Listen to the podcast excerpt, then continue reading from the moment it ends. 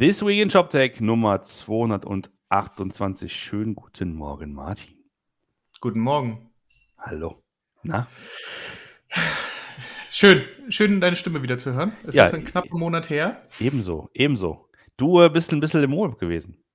Genau, sonst, sonst, hätten, wir, sonst hätten wir natürlich, schon Natürlich. viel, viel früher gesprochen. Aber äh, wie es immer so ist, immer wenn einer von uns beiden im Urlaub ist, passieren die großen Dinge Ja, der Weltgeschichte, zumindest der ShopTech-Weltgeschichte. genau. Ich erinnere mich. Ich war vor was, zwei, zwei Jahren im Urlaub und dann hat doch dann ähm, Adobe Magento gekauft. Das war das. Genau. Ich, ne? Ja.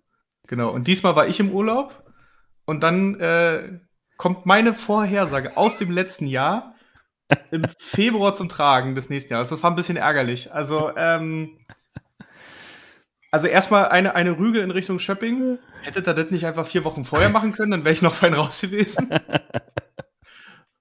ähm, aber ich habe ja fürs letzte Jahr vorhergesagt, eigentlich, dass ich erwartet, äh, erwartet habe, dass das äh, Shopware noch mal Geld einsammelt, um die US-Expansion anzugehen, was sie ja, ähm, also sie hatten ja auch schon schon ähm, personell aufgestockt in diese Richtung, ne, haben den haben den Ben Marks geholt und deswegen war das ja irgendwie schon so ein bisschen, also es war schon klar, in welche Richtung es jetzt geht, aber es fehlte noch so ein bisschen das Futter dafür, ne? Ja. Also ähm, was kostet, ne? Wie willst Ja. du bezahlen? So. ja, ja. Ähm, da, da musste ja eigentlich was passieren.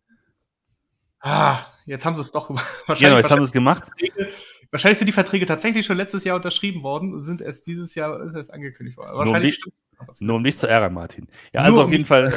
Also es geht, wir reden natürlich über das 100 Millionen Dollar Investment ähm, von Carlyle und PayPal in Richtung äh, Shopware.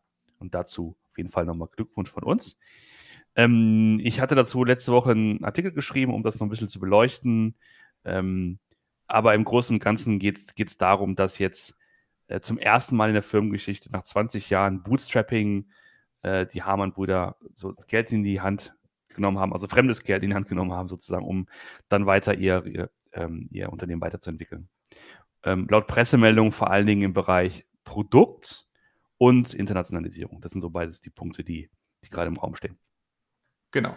Jetzt muss man dazu sagen, äh, PayPal und Carlyle, wie, wie sieht das aus? Also angeblich ist es so, dass Carlyle die Runde angeführt hat. Das heißt, sie haben wahrscheinlich, weiß ich nicht, zwei Drittel, 80 Prozent äh, des Investments äh, und PayPal ist halt mit dabei. Natürlich auch als signifikanter Name, aber wahrscheinlich vor allen Dingen auch äh, durch, durch potenzielle Partnerschaften für die Zukunft Mhm. äh, gesichert. Es gab natürlich jetzt einige Diskussionen. Es gab die ersten, die gesagt haben, oh mein Gott, wie damals bei Magento, als äh, eBay Magento gekauft hat. ja. Äh, ich, also sehe ich nicht so. Ich glaube, ich, das ist schon noch mal ein bisschen ein anderer Schnack. Äh, ähm, vor allen Dingen, weil es erstmal kein, kein Kauf ist, sondern weil es Mhm. ein Investment ist. Ne? Das ist das eine. Zweitens, du hast halt noch einen großen Partner mit dabei. Das ist das zweite. Drittens, ich, eBay und PayPal sind, glaube ich, auch, obwohl sie mal zusammengehörten, doch, äh, zumindest habe ich es immer so festgestellt, von der, von der Mentalität her, auch von, vom, vom Ansatz her, auch von, von der Marktangang her, dann doch komplett unterschiedliche Unternehmen. Mhm. Ähm, und deswegen würde ich das jetzt äh, erstmal nicht in einen Topf schmeißen und das nicht als böses Oben sehen, sondern erstmal ähm, als Chance wahrnehmen. Ähm, und mal gucken, was da, was da noch, noch rauskommt in der Zukunft. Ja, stimmt. Ich bin ein bisschen, bin ein bisschen skeptischer, ehrlich gesagt. Ich glaube, zwar, das ist zwar zehn Jahre her, natürlich damals Magento und eBay und PayPal und, und so. Und, äh, ähm, aber ich glaube, da, das ist trotzdem ein, ein, ein, ein Kulturaufeinandertreffen zwischen ähm, sozusagen amerikanischem VC und, und äh, Münsterländer ähm, äh, Gründerspirit. Ähm, aber, aber natürlich, ich, ich gebe dir recht, ich, also die, äh, ich glaube, Shopware hat noch mehr als, also mehr als die Hälfte sind noch Chef im Ring. Das ist natürlich auch wichtig und, und auch gut so. Ähm, aber ist ja nicht von der Hand zu weisen, dass trotzdem da so ähm, möglicherweise sich der Spirit ändern will. Ich weiß zum Beispiel nicht, wie dieses ganze Thema ähm, Open Source und Open Commerce sich, sich langfristig da, ähm, da halten kann. Ne? Also was, was man sozusagen davon übrig behält. Hm. Und ja, Ja, pff, ja, weiß nicht. Also, ähm, es war ja auch lustig. Es gab tatsächlich einen, einen Artikel auf der Internet World, den werden wir auch mit, mit verlinken. Der kam auch, ich glaube, ein, zwei Tage schon nach der Transaktion raus, ein Interview, hm, und zwar mit den M&A-Beratern von Shopware. ja, Also, und, also, dass so eine M&A-Berater sich mal hinstellen und sagen, oh, gucke mal, ich habe Feuer gemacht. Äh, so nach dem Motto, passiert ja schon mal. was aber eher selten ist, dass sie das so unmittelbar nach der Transaktion machen und wahrscheinlich also diese Transaktion quasi, also schon in der Vorbereitung der, der Kommunikation der Transaktion dieses Interview gegeben haben, äh, weil normalerweise überlässt du erstmal den handelnden Personen äh, das Feld, nämlich äh, äh Shopware. Ähm, auf der anderen Seite, äh, ja, aber was ich ganz spannend fand, was sie da geschrieben haben, ist, dass äh, dass Carlyle, die, die jetzt die Hauptinvestoren sind, das auch über ein deutsches Team machen und das war extrem wichtig. Hm. Das heißt, es sind jetzt nicht irgendwo äh, entweder New York oder noch schlimmer hm. irgendwo Westküste, hm. Silicon Valley, neun Stunden Unterschied, wo dann die, die mhm. Investoren hm. sitzen, sondern es ist tatsächlich ein deutsches Team, ähm, was hier auch auf einer anderen Ebene dann halt kommuniziert, als mit diesem äh, ähm, krassen amerikanischen Sprech. Das wird da sicherlich ein bisschen mit mhm. reinkommen, klar, sonst wären die nicht bei einem amerikanischen Investor, selbst als deutsches Team. Aber ich glaube, da kannst du schon, kannst du auch eine, eine gute Brücke mitbauen. Und zu dem Thema ähm, Open Source, äh, da kommen wir gleich noch an einer anderen Stelle zu, was, mhm. was teilweise Open Source äh, mhm. Ähm, jetzt für Entwicklungen äh, leider teilweise äh, mit sich bringt oder, oder durchmachen muss. Ähm, aber es ist, und das ist, glaube ich, auch jedem klar, und deswegen hat es wahrscheinlich auch so lange gedauert, bis man da den richtigen Partner gefunden hat. Ähm, es ist ein, wie du selber sagst, es, ist, es gehört zur Kultur von Shopware. Hm. Und ich glaube, man hat wirklich jemanden gesucht, der diese Kultur versteht und auch mitträgt. Weil man muss jetzt auch dazu sagen, Carlyle ist jetzt nicht, also wenn, wenn man jetzt über, über Unternehmens, also so Growth, Wachstumsphase redet, ähm, ist Carlyle jetzt nicht die erste Adresse. Ne? Also es ist jetzt nicht so, wo alle sagen, mhm. äh, komme ich sofort drauf und mit denen muss ich unbedingt mal sprechen. Ähm, sondern das ist schon, ähm, ich, ich würde jetzt nicht sagen zweite Liga oder so, aber es ist, es ist halt nicht die, die, die sind meistens, machen nicht die ganz großen, machen nicht ganz viele Transaktionen in dem Bereich, machen, kommen ja eigentlich auch eher aus dem Private Equity äh, Segment, äh, beziehungsweise auch, auch so, so Hedgefonds-mäßig ein bisschen unterwegs ab und zu. Also von daher, hat das deswegen wahrscheinlich auch ein bisschen länger gedauert, ehe man da den richtigen Partner gefunden hat. Und deswegen würde ich das auch nicht per se so schlecht sehen, äh, im Sinne von, die, die zerstören da jetzt alles und kommen jetzt mit ihrem amerikanischen Sprech und äh, ähm, trimmen da jetzt alles auf Zahlen. Ich glaube, da ist man, hat man sich sehr lange in die Augen geguckt. Wirklich sehr, sehr lange in die Augen geguckt. Äh, bis man sich sicher war, dass, dass das funktioniert. Und ähm, ja, deswegen glaube ich erstmal an das Gute. Äh, äh, das finde ich, das finde ich sehr gut. Ich möchte auch nicht jetzt irgendwie so erscheinen, als ob ich mir das Schlechte denken würde. Ne? Ich bin auch von Haus aus ein sehr mhm. äh, optimistischer Mensch und sehe nur so oft das Gute. Ähm, was ich an der Stelle äh, noch zu bedenken geben möchte, ist äh, dieses technologische Thema. Und zwar Open Source bedingt ja zwangsläufig, dass du eine Software hast, die on-premise läuft, weil andernfalls kannst du ja nicht ähm, das umsetzen. Nicht? Also das bedeutet, die, die Frage On-Premise versus Cloud, was ist die richtige äh, Delivery-Methode, ne? Und vielleicht, vielleicht ist das jetzt auch langsam der Zeitpunkt, wo wir dieses Paradigma mal in Frage stellen sollten. Welches Paradigma meinst du? Dass, äh, dass ähm, Open Source immer bedingt, dass es äh, On-Premise heißt. Weil On-Premise hat sich ja auch verändert. On-Premise war ja früher noch, du hast wirklich unter deinem Tisch steht ein Computer und dann lief der Server drauf. Und wenn, wenn, dein, wenn dein Internet abgekackt ist, dann war dein Shop down. So. Ja. Das, das, das war ja on-premise von vor 20, 25 Jahren. So. Ähm, das hat sich ja auch gewandelt. Ne? Also, wenn wir jetzt von on-premise reden, dann reden wir jetzt ja auch nicht mehr davon, dass jemand ähm, eigene, einen eigenen Stack hat, äh, ähm, mit, mit halt wirklich Leuten, die da noch Festplatten rein und rausschieben, sondern wir reden ja jetzt inzwischen schon davon, dass das ja auch schon in der Cloud ist. Ja, das ist halt meistens über, über äh, Public Cloud-Anbieter wie ein Azure, wie ein, wie ein GCP äh, oder ein A AWS halt abgebildet wird. Ähm, das heißt, wir sind ja schon irgendwo so auf dem Weg, Weg dahin. Mhm. Ne? Ähm, die Frage ist jetzt natürlich, ähm, wie man die Softwareentwicklung anders ja anders konstruieren kann oder eine Struktur anders aufsetzen kann, damit das, damit diese, diese Public Cloud noch besser zum Tragen kommt und du trotzdem diese hohe Anpassbarkeit oder Anpassungsfähigkeit äh, einer, einer Open Source oder On-Premise-Lösung halt mhm. hast. Ne? Also das, das, das verschwimmt ja schon im Moment immer mehr. Ähm, und ich meine, Shopware selbst hat ja mit Shopware 6 auch Ideen wie in Richtung einer, einer Cloud-Lösung, die aber natürlich irgendwie wieder auf ihrem Standardsystem eigentlich aufbauen. Also ich, also ich sehe es halt nicht mehr so schwarz-weiß, ne? Es ist halt nicht mehr dieses äh, äh, entweder oder, sondern ich habe so ein bisschen das Gefühl, dass das konvergiert so langsam zusammen. Ist das doch eine Definitionsfrage, ne? Also du hast ja so eine Definition von On-Premise. also kann ja, kann ja sein, dass es in der Tat ähm, ähm, eigene Maschinen sind, die man selbst betreibt, weil man glaubt, man braucht besondere, äh, äh besonderes Betriebssystem, besondere Versionen und, und die man sozusagen. Ja, aber wer macht das denn heute noch? Also du, also, äh, oh, okay. Also, da, da, da wärst du, glaube ich, da wärst du, glaube ich, überrascht, wie viel, wie viel da noch, ähm, wie, Wirklich? Ich will das, ich will das gar nicht, ich will jetzt gar nicht in, in Rent verfallen. Ich habe auch keine, keine Zahlen. Also, ähm, aber heute nicht in Laune? Was los? Was los? ich ich glaube, ich glaub, es gibt, glaube ich, noch genug IT-Hausmeister, die da äh, durch, die, durch die Welt laufen und, und Rechenzentren und Server ähm, ähm, zusammenhalten. Ähm, also ich glaube, es geht um die, um, die, um die fundamentale Frage, kannst du, kannst du sozusagen ein, ein und denselben Core sowohl in dieser On-Premise-Welt äh, gut laufen lassen, als auch in der, ich sag mal, in der, in der SaaS-Welt. Also dann ist das Stichwort wahrscheinlich eher so Multi-Tenant versus Single-Tenant. Ja. Kannst du Skaleneffekte nutzen im Massengeschäft oder nicht? Und ich glaube, ja. na klar, wenn du, wenn du halt als Zielgruppe, ich sag mal, du bist ein Commerce-Tools, ne? Ähm, wenn, da, wenn da sozusagen jeder seine Instanz bekäme, dann wäre das, glaube ich, noch handelbar. Wir reden nicht von, von Millionen von Kunden. Mhm. Aber wenn du in so einem Massengeschäft unterwegs bist, wenn du im SMB-Bereich unterwegs bist und du bist, hast, hast wirklich viel, viel Masse und musst halt schauen, dass du halt ähm, äh, sozusagen die, die, neuen, die neuen Projekte, die neuen Kunden halt schnell ähm, an den Start bringst, dann, dann kannst du, glaube ich, nicht auf einem Kern laufen, der, der Singleton ist. Das ist so, mir fehlt da so ein bisschen so die, ich, ich, ich, ich habe das noch nirgendwo so gesehen. Ich glaube nicht, dass es klappt. Ich, ich glaube nicht, dass es klappt, dass du, dass du ganz, also dass du ein Repo hast und kannst sagen, ja, du, du, du schmeißt das in irgendeine Art von On-Premise-Konstellation und ist es aber auch gleichzeitig die Basis für dein weltweites SMB-Massengeschäft. Das, das stelle ich hm. mir total schwierig vor. Mag mich, ja, aber man mag ich da gerne ans Besseren belehren. Ich lerne immer gerne dazu, aber ich bin deswegen ein bisschen skeptisch, ja.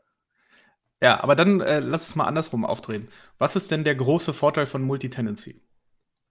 Der große Vorteil ist ja, wie du selber gesagt hast, diese Skaleneffekte. Skaleneffekte sind primär Kosteneffekte. Ne, dass du einfach äh, ähm, eine, die, die gleiche Performance oder die gleiche Verfügbarkeit oder die gleiche Geschwindigkeit halt äh, herstellen kannst mit niedrigen Kosten, weil du, weil du es halt grundsätzlich aufteilst. Ne? Ja. Du hast natürlich auch äh, Kosteneffekte beim Bereich Maintenance. Ne? Mhm, genau. Wenn du, du brauchst halt nur einen DevOps für 20 Sachen äh, anstatt anstatt äh, für jeden Shop einen einzelnen. So, aber grundsätzlich sind es faktisch Kosteneffekte. Ne? Das ist das ist der Kern.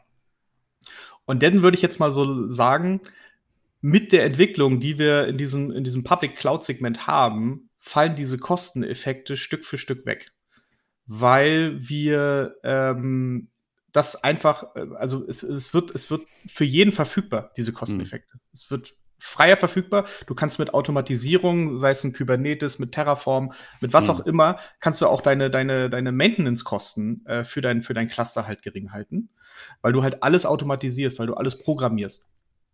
Und nicht mehr da halt einer hinrennt und, wie gesagt, die Festplatte rein und rausschiebt. Ja. So. Und ähm, dann ist ja die Frage, wenn, wenn dieser Effekt so, so Stück für, also wenn sich das Stück für Stück angleicht zwischen Single, Single Tenant und Multitenant, ähm, was bleibt denn dann noch übrig? Also wieso, warum solltest du dann noch Multitenant machen, wenn du vielleicht im Single-Tenant-Modus äh, viel mehr Möglichkeiten hast?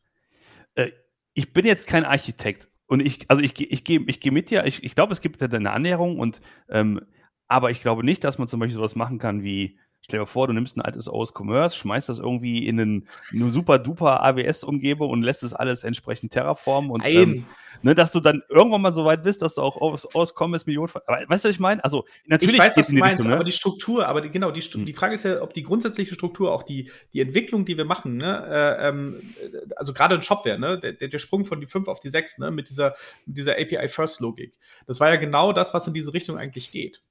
Äh, was, was, halt hin dazu führt, dass du halt diese, die, die Vorteile dieser, dieser, dieser Public Clouds viel besser nutzen kannst.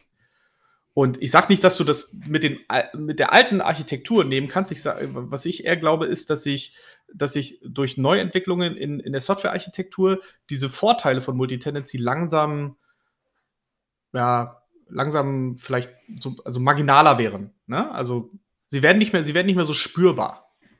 Also da, da würde ich, da würde ich mitgehen, dass wir das, dass wir das sehen, aber ähm, äh, man soll nicht immer so aber sagen. Ähm, hier, jedoch. äh, jedoch ist, äh, würde ich, würde ich argumentieren, dass wir, dass, dass wir, wenn wir in diese Bereiche kommen, wo es wirklich um Millionen von Kunden geht, dass wir da über längere Sicht es nicht schaffen werden, auch mit der, mit der feinsten Cloud-Technologie das hinzukriegen. Ähm, so eine, eine, in Anführungszeichen alte On-Premise-Software so fit zu machen für die Cloud-Welt. Aber es ist vielleicht, ist vielleicht, vielleicht echt ein, sehr, sehr, sehr dediziertes Architekturthema. Ähm, eine Sache, die ich noch kurz an. Sprach der, sprach der Shopify Tech Lead.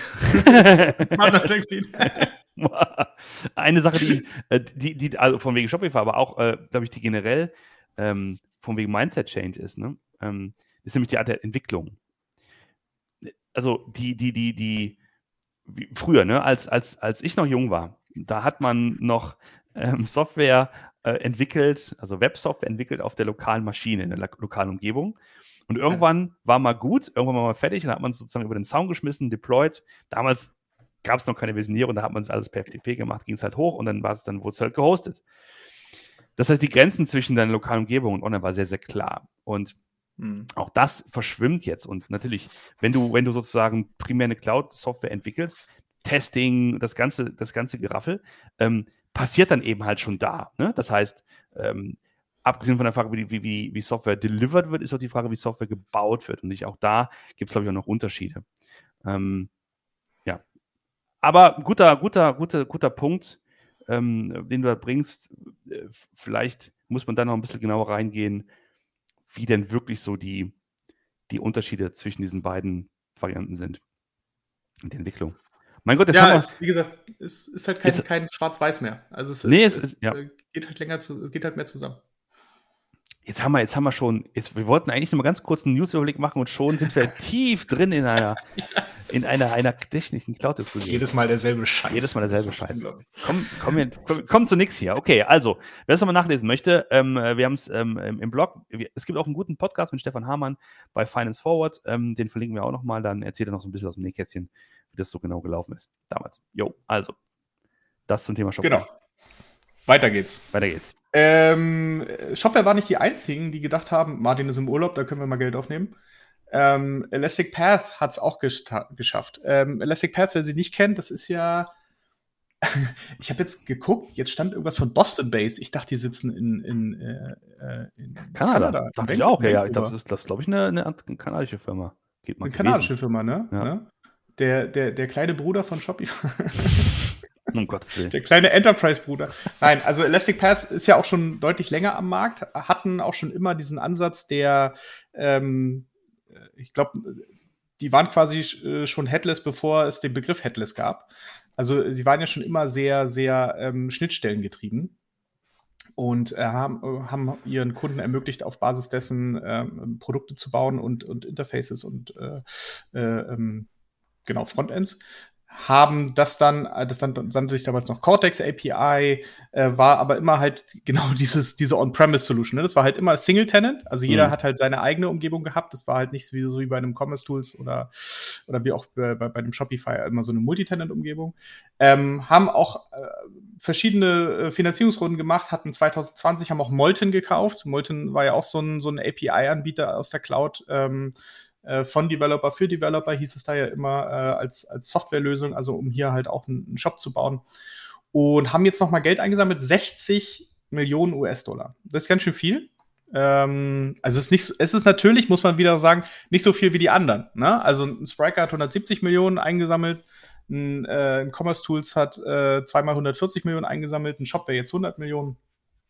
Ähm, und da ist Elastic Path mit 60 natürlich ein bisschen hinten dran. Nichtsdestotrotz, ähm, da die letzte Runde vier Jahre her ist, haben die sich scheinbar, haben die mit dem, mit dem letzten Geld, was sie da eingesammelt haben, da waren es knapp über 30, scheinbar ganz gut gehaushaltet und sind gut gewachsen und haben jetzt auch, und das ist, glaube ich, der spannende Teil, BlackRock als Investor mit reingezogen. BlackRock ist ja äh, ein, einer der größten, wenn nicht der größte, äh, generell ja, Investmentanleger oder, oder Fonds, ja, äh, meistens auch also mit unterschiedlichsten Sparten. Ähm, und wenn die reingehen, ist es normalerweise schon so ein Zeichen, da, da ist, äh, ähm, das funktioniert meistens schon sehr, sehr gut, auch auf der, auf der Business-Seite. Ne? Also die, die werfen dann meistens schon einiges ab und jetzt willst du einfach nochmal einen, einen zweiten, dritten Gang äh, hochschalten. So, und da, da gehen die dann meistens rein. Ist auch dann meistens gar nicht mehr so weit weg von äh, in Richtung IPO. Da ist jetzt natürlich im Moment Roman kann was davon singen, äh, was so die, die, die, die, die Preise angeht an den, an den Börsen. Da kommen wir auch gleich noch zu. Äh, ähm, Salz in der Wunde, mein Freund. Salz in der Wunde, ja. Es ist, ist gerade nicht so dass die, die beste Zeit, um vielleicht an die Börse zu gehen, aber nichtsdestotrotz äh, ist man da vorbereitet. Das heißt, Elastic Path hat nochmal 60 Millionen US-Dollar eingesammelt. Und äh, da gucken wir jetzt einfach mal, was, was daraus wird. Ich meine, in Europa haben sie eh nie so eine große Rolle gespielt. Äh, vor allen Dingen aber halt auf dem, auf dem nordamerikanischen Markt mal gucken. Vielleicht nehmen sie das Geld jetzt ja auch, um endlich mal hier rüberzukommen. Also richtig viel haben sie dazu auch in der Pressemitteilung nicht gesagt. Ja. Genau. Und dann, ähm, dann kommen wir, dann kommen wir auch zu, zu, äh, zu Shopify. Die haben nämlich Zahlen. Fair. Achso, ja, das muss ich wieder machen. Das ne? musst du machen, das darf ich nicht machen. Das, das, äh, genau. Also, äh, Shopify. Ähm, es gab die Zahlen fürs Q4, also fürs äh, quasi Weihnachtsquartal, plus natürlich damit auch die Zahlen fürs komplette Jahr 2021. Was ist passiert? Äh, wenn du dir den Börsenkurs anguckst am Tag, denkst du dir, äh, Katastrophe, also äh, alles falsch gemacht, irgendwie, ich glaube, minus 25 Prozent an dem Tag. Ähm, faktisch war es gar nicht so schlecht, es war einfach nur nicht so gut wie, vor, wie, wie vorher. Also das ist schon, äh, das mu muss man schon sagen. Sie haben, sie sind natürlich im, im Rahmen dieser, äh, dieses Bärenmarktes, den es gerade gibt. Also die Werte gehen ja generell seit Mitte Dezember so ein bisschen runter. Ähm, das heißt ein bisschen runter oder seit Mitte, Mitte November eigentlich sogar schon. Ähm, da war Shopify noch bei 1700 US-Dollar. Äh, sind dann runtergegangen so auf 850, 900 US-Dollar und dann kamen die Zahlen. Und dann ging es nochmal 20 Prozent nach unten. Ähm, was ist passiert? Eigentlich, sie sind weiter gewachsen. Also zum Beispiel der, der, der GMV äh, ist nochmal um 20 Prozent gewachsen, um 22 Prozent. Das ist jetzt halt nicht vergleichbar mit den 100 Prozent, die es letztes Jahr gewachsen ist. Das ist jetzt das Problem. Also die, die Märkte merken halt, dass die, dass das Wachstum sich langsam einbremst. Was irgendwie aber auch zu erwarten war. Ne? Also äh, Corona war einfach mal ein Sondereffekt, sondergleichen. Hm. Also es war, das ist mit nichts, glaube ich, vergleichbar, was wir jeweils im E-Commerce gesehen haben, an, an irgendwelchen externen Effekten. Ähm, deswegen war das schon klar, dass da, dass das jetzt nicht so ewig weitergeht. Aber scheinbar hat man da gedacht, nö, das wird schon so funktionieren. Hm. Ist auf jeden Fall nicht der Fall gewesen. Ähm, das heißt, äh, GMV sind trotzdem 50 Millionen, äh, 50 Milliarden, Entschuldigung, 50 Milliarden US-Dollar GMV. Also das ist extrem viel. Ne? Also man sagt jetzt, äh, dass das über, über Shopify insgesamt 4% des Online-Handels weltweit abgebildet wird. 4% des Onlinehandels weltweit. Das ist schon eine, eine, extrem große Zahl. Man ist natürlich noch nicht an den Zahlen dran, die einen, die einen äh, Amazon hat. Na, da rechnet man ja eher so mit Richtung 400 Milliarden äh, GMV übers Jahr gerechnet. Da ist man jetzt noch ein bisschen drunter. Man ist jetzt irgendwie so bei äh, ja, 160, 170 Milliarden aufs Jahr gerechnet. Aber trotzdem, ähm, eigentlich keine schlechten Zahlen, aber halt im Vergleich zu dem, was sie vorher abgeliefert haben, halt schlecht. Hm. Na, Net Income war schlecht, aber sonst alles, alles geht halt hoch. Ne? Die Subscription Revenues gehen hoch, äh, auch das äh, ähm, äh, Gross äh, Payment Volume, also das, was auch über die Plattform halt bezahlt wurde, geht halt hoch. Ähm, alles gut. Du hast ein paar Sondereffekte, die immer mal wieder reinkommen, was aber eigentlich nicht schlecht ist, was glaube ich auch nicht das rechtfertigt, was da, was da passiert ist an den Börsen. Aber das ist halt im Moment irrational. Ne? Das ist, das ist nicht mehr getrieben von irgendwelchen Fundamentaldaten und äh, wirklich vergleichen und gucken, was, was es an grundsätzlichen Trends gibt, sondern es ist nur noch geguckt, äh, ähm, äh, wer wächst jetzt noch mit mehr als 50 Prozent und macht das Sinn oder nicht. Und mhm. da Shopify jetzt gerade ein bisschen drunter. Ja, ich glaube, es äh, wird, sie, wird sich wieder einrenken. Ja, das hoffe ich dann kann, Sonst, dann kann Roman wieder, wieder glücklich sein. Dann kann ich wieder lachen, wieder in Urlaub fahren, genau. Ähm, aber sag, sag, mal, das ist aber eine interessante Kombination, wenn, wenn sozusagen die, die ganzen Tech-Aktien so unter Druck sind. Ja. Aber es gibt trotzdem weiter so Investments, wie du es gerade beschrieben hast, also bei Elastic Path und bei, bei Shopware. Ne? Ja, weil die halt, also äh, es, man sagt ja auch, äh, es gibt so, so einen Trickle-Down-Effekt. Ne? Also wenn das jetzt an den Börsen schlecht läuft, äh, was ist das Erste, was passiert, ist, dass die, dass die spätere Phase, also wenn du halt kurz vor Börsengang bist, dass die halt einfach ihre Bewertung nicht mehr durchbekommen. Hm. wenn die ihre Bewertung nicht mehr durchbekommen, dann ist quasi die Wachstumsphase davor wird dann beeinflusst. Und dann erst kommt die, äh, äh die vielleicht so äh, Product Market Fit Seed Phase. Ne? Also das, das dauert halt einen Moment, ehe das, bei, ehe das bei einigen ankommt. Also zum Beispiel, ehe das bei uns ankommt, bei, bei uns beim HTGF in der Seed Phase, wird das wahrscheinlich noch ein Weilchen dauern. Hm. Weil äh, bei uns die Fonds alle noch voll sind. Also die haben alle Geld aufgesammelt, noch und nöcher in den, in den letzten zwei Jahren. Also die Fonds sind voll, die müssen jetzt auch, die müssen das Geld auch rausgeben. Also die müssen das ja allokieren. Das, das Geld muss ja weg. Die haben das ja eingesammelt hm. mit einem mit einem Versprechen, äh, Rendite zu machen. Also müssen sie das Geld jetzt ausgeben, weil hm. Rendite bei ihnen äh, auf der Bank macht es definitiv nicht. So. Und das, und das heißt, du, eh da quasi das ankommt und die dann am Ende sagen, okay, für die Seed-Phase ähm, haben wir nicht mehr so viel Geld, weil nämlich die nächsten Fonds vielleicht nicht mehr ganz so stark werden oder nicht hm. mehr ganz so voll sind. Ähm, bis dahin dauert das halt noch. Ne? Und, und so, so, dieser, dieser Effekt, der ist jetzt drei Monate alt an den Börsen. Ähm, war zwar irgendwie zu erwarten, weil wir einfach auf so einem hohen Niveau waren, aber keiner hat so richtig dran geglaubt. Ne? Da kamen dann so verschiedene Sachen dazu. Jetzt äh, Ukraine-Krise kam, äh, ist immer ein bisschen Unsicherheit. Dann kamen die, die, äh, die ersten Zentralbanken haben angekündigt, dass die Zinsen hochgehen und dementsprechend werden natürlich Wachstumsaktien nicht mehr so stark gesehen, weil du halt andere Op Op Optionen hast, um deine Rendite zu bekommen bei, bei weniger Risiko. Also von daher, es sind halt, es ist halt so eine Gemengelage. Ne? Mhm. Ne? Ähm, und deswegen sind diese, ist das, was wir jetzt auch in den Finanzierungsrunden sehen, glaube ich, noch nicht so betroffen. Ähm, äh, es wird in der Tat spannend für Unternehmen, die so kurz vor, vom Börsengang stehen. Ähm, weil die, glaube ich, meistens hast du so eine, so eine Pre-IPO-Runde nochmal, um nochmal kurz vorm IPO nochmal ein bisschen die, die Bewertung hoch, hoch zu pumpen. Mhm. Ähm, das könnte sein, dass die jetzt halt ein bisschen schwächer ausfallen. Ähm, aber muss man sehen und generell, ich glaube, im Moment ein Unternehmen an die Börse zu bringen, ist keine so gute Idee. Mhm ähm, oder, oder, oder was heißt keine gute Idee, ist halt schwierig, ne? Du musst halt, du musst halt sehr, sehr überzeugend sein. Und ähm, deswegen müssen wir, müssen wir mal gucken, äh, wie sich das jetzt am Ende wirklich manifestiert. Äh, ja, schauen. Also es, es dauert auf jeden Fall noch. Ich drück, ich, also ich glaube halt, dass das im Moment ein bisschen irrational ist, dass, äh, dass Shopify sich quasi fast gedrittelt hat. Muss man ja, muss man ja inzwischen schon sagen. Vom, von ihrem Hochpreis ist äh, ähm, nicht, nicht zu, ja, also nicht rational zu erklären.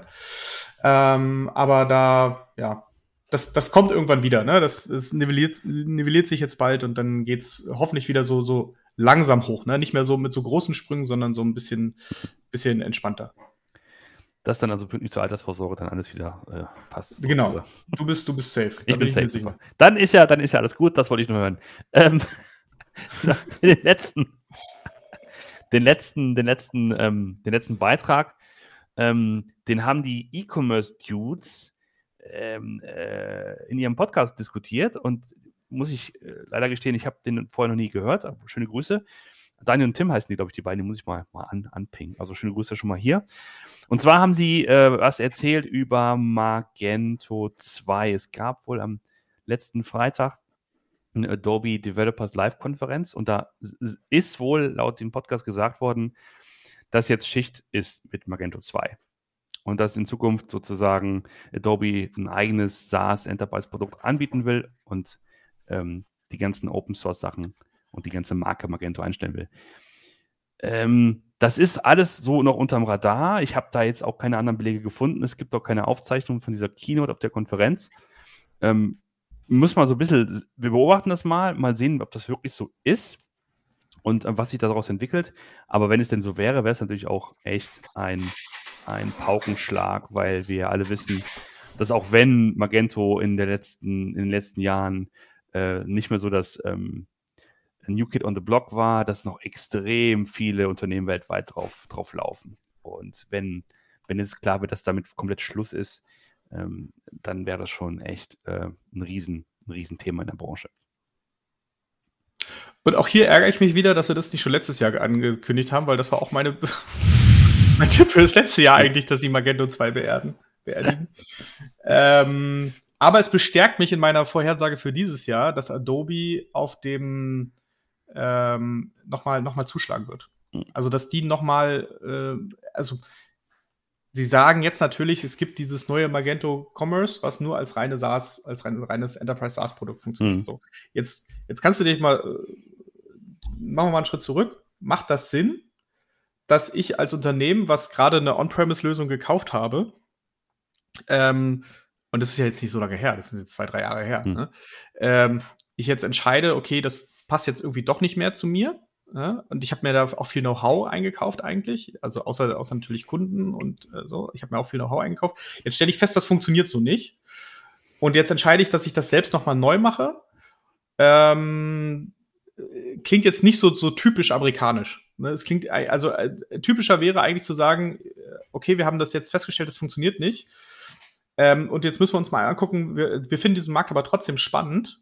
Also das ist ja das, was eigentlich, was ich daraus lese. Also sie sagen ja nicht, sie, sie stellen es ein und nehmen es raus, weil sie mhm. sagen, äh, Commerce-Lösung brauchen wir nicht, sondern sie sagen ja schon, also offensichtlich brauchen wir für, für unsere Adobe Marketing Cloud eine Commerce-Lösung. Ähm, das, was wir da mal uns gedacht haben mit, mit Magento, funktioniert so nicht. Mhm. Also machen wir, wir machen es jetzt halt als Adobe Commerce. Ähm, und da ist mein Tipp weiterhin, dass sie das, dass sie zwar, zwar anfangen, da was, was zu bauen, aber dass es letztendlich darauf hinauslaufen wird, dass sie hier auch nochmal zuschlagen werden, nochmal einkaufen werden, und zwar entweder ein VTEX oder ein BigCommerce. Dabei bleibe ich.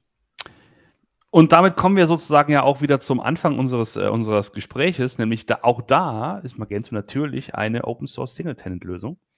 Und ne, die Frage, ob sozusagen, ob man es technologisch hinbekommen kann, ähm, das so für den Enterprise-Markt ähm, äh, SaaS-mäßig hoch zu skalieren. Die, die Frage ist ja zum Beispiel, ob kann, kann Adobe ein Stück der Technologie, also Symphony, PHP, nutzen für das neue Angebot oder nicht? Oder muss man das neu bauen? Keine Ahnung, nur Spekulation. Hm. Äh, sie werden es, also das, was, also da, da bin ich mir relativ sicher, dass, dass sie davon nichts mehr benutzen werden. Okay.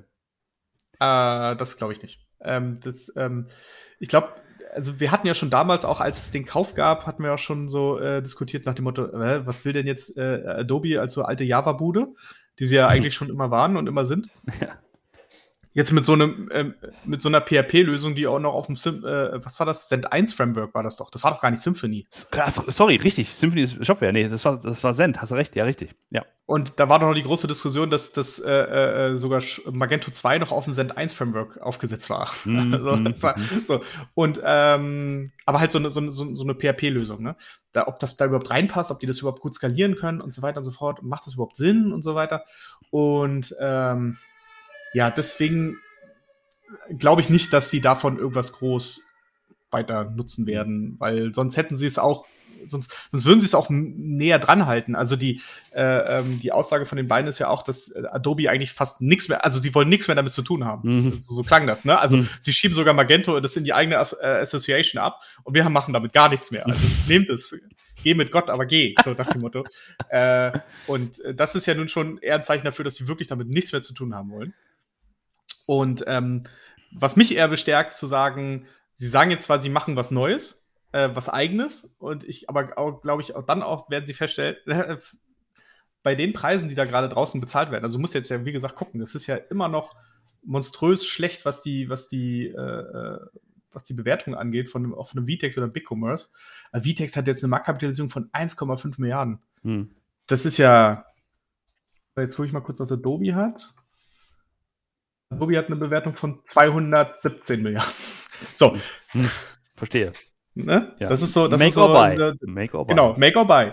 ähm, und äh, was, glaube ich, auch deutlich näher dran wäre an, an ihrem, an ihrem Technologiestack äh, als, als Magento damals. Hm. Und deswegen bin ich immer noch eher der Meinung, dass sie, dass sie da nochmal woanders zuschlagen werden, anstatt, äh, äh, anstatt jetzt krampfhaft versuchen werden, das nochmal neu zu machen. Das glaube ich nicht das glaube ich auch, dass jemand echt in 2022 nochmal eine E-Commerce-Plattform vom Scratch baut. Du, also wenn, wenn du Krypto raufschreibst, ja, natürlich. dann kannst du das machen. Okay. Womit wir echt auch beim nächsten Thema für nächste, übernächste Woche werden, um noch ein bisschen über Krypto zu reden. Ähm, aber du hast recht. Natürlich. Vielleicht so Web3 dezentral, vielleicht ist das echt noch ein, ein ganz gutes ähm, ganz gutes Feld, in dem man sich da noch austoben kann. Ja, ja, ja. Deswegen. Prima. Gut, es sind jetzt doch wieder fast mehr als 30 Minuten geworden. Also es ist, äh, ja. Es ist ja, aber wir hatten ja auch viel zu erzählen. War ja, war ja auch viel, ist ja viel passiert. In diesem Sinne, allen noch ein schönes Wochenende, bleibt gesund und ähm, dann hören wir uns dann bald mal wieder. Macht's gut. Bis dann, ciao. Ciao.